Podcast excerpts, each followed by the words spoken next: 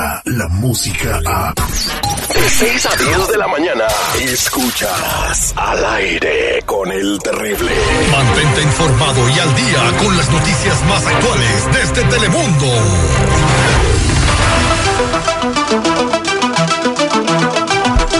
Estamos de regreso al aire con el terrible al millón y pasadito con Dunia Elvir desde la sala de redacción en Telemundo con todas las noticias que están sucediendo el día de hoy. Muy buenos días, Dunia, ¿cómo estás? Muy buenos días, aquí con toda la información lista y contenta que es miércoles. Eh, muchas gracias, Duny Elvir. Tenemos noticia de última hora. Alerta, alerta, señores, ante posibilidad de que un asteroide impacte la Tierra este 3 de octubre del 2019. El gobierno de Andrés Manuel López Obrador ya está trabajando en unión con la NASA y hoy anuncian que se reunirán con los mejores expertos mexicanos en desvíos, como Javier Duarte, Carlos Salinas de Gortari y Rosario Robles, para ver si juntos pueden desviar el asteroide.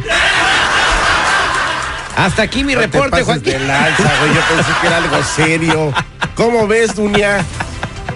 No, imagínate Muy buenos días, Dunia, ¿cómo estamos? Muy bien, muy bien, aquí escuchándote con el excelente humor que tienes esta mañana. Oye, Dunia, eh, bueno, el que no debe estar muy de buen humor y bien nervioso es Joaquín El Chapo Guzmán, quien me imagino que ya está en cualquier momento por entrar a que le digan cuánto tiempo va a quedar bajo la sombra, ¿no? Así es, ya está por darle su sentencia final después de que lo declararon culpable a, por 10 cargos, 10 delitos. Recorramos un poquitito la historia de Joaquín El Chapo Guzmán aquí en los Estados Unidos, que comenzó cuando fue entregado por México en enero del 2017 con las condiciones de que no fuera condenado a la pena de muerte. Y tú sabes que esto fue también acompañado por agentes de la DEA. En noviembre del 2017 comenzó la selección del jurado para que fuera catalogado y lo que fue catalogado, mejor dicho, como el juicio del siglo. Es, ha sido el juicio más importante y más grande en cuanto a la historia del narcotráfico en los Estados Unidos.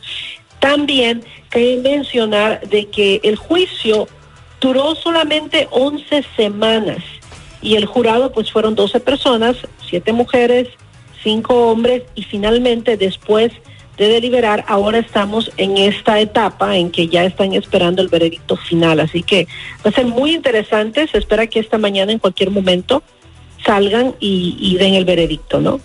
Correcto, entonces, eh, bueno, en cualquier momento, quizás en las próximas dos o tres horas, pues ya vamos a saber cuánto tiempo eh, le van a dar a Joaquín el Chapo Guzmán de cárcel, pues, pero se espera, pues lo más lógico es que pues va a quedar toda la vida en la cárcel, ¿no, Dunia?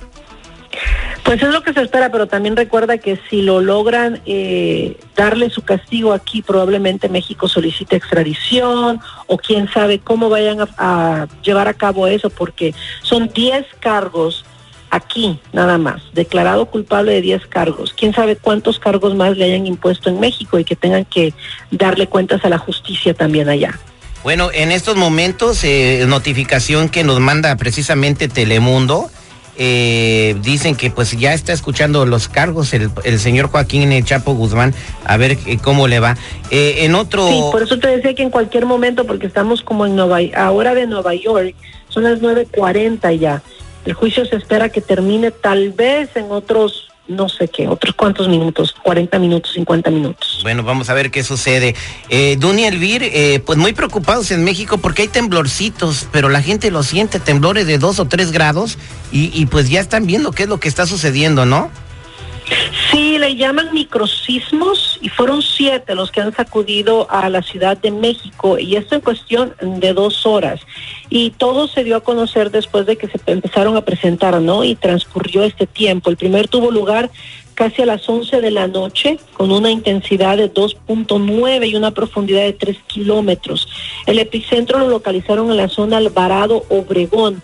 Y bueno, las autoridades activaron protocolos de revisión e información que afortunadamente dicen de que no hay heridos, tampoco hay daños estructurales y el segundo y el tercero fueron de 2.7 y todos han estado así, ¿no? El cuarto fue 2.2, luego el último 2.4, por eso le dicen microsismos cuando vienen tan baja magnitud, pero tan continuamente. Así que es un recordatorio, ¿no? Tenemos fallas en todas partes, no solamente la falla de San Andrés, aquí en, en el oeste del país, pero también en México están estas fallas que pueden ser mortales, ¿no? Exactamente, y pues quién sabe si tengan algo que ver también con que el Popocatépetl está pues eh, todos los días con actividad eh, pues considerable y bueno, la, pues, la alcaldesa de México está pues tomando cartas en el asunto para pues que la gente esté informada, que es lo más importante, ¿verdad? Que la gente esté informada de qué tiene que hacer en caso de que pues, suceda un percance mayor.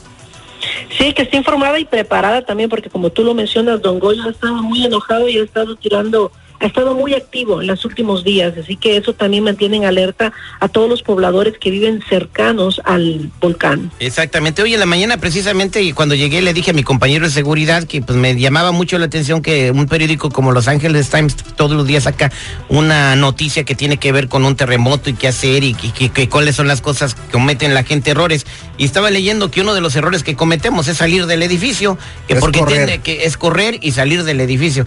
Entonces digo, eh, que porque si te sales a la calle se te puede caer un pedazo de cemento encima y, bueno, yo no sabía eso. Yo, yo Mira, lo que pasa es que en Latinoamérica, por la infraestructura de cemento, de concreto, bloques y toda la infraestructura tan pesada, la recomendación es que todos salgamos a la calle, al patio, a un lugar abierto.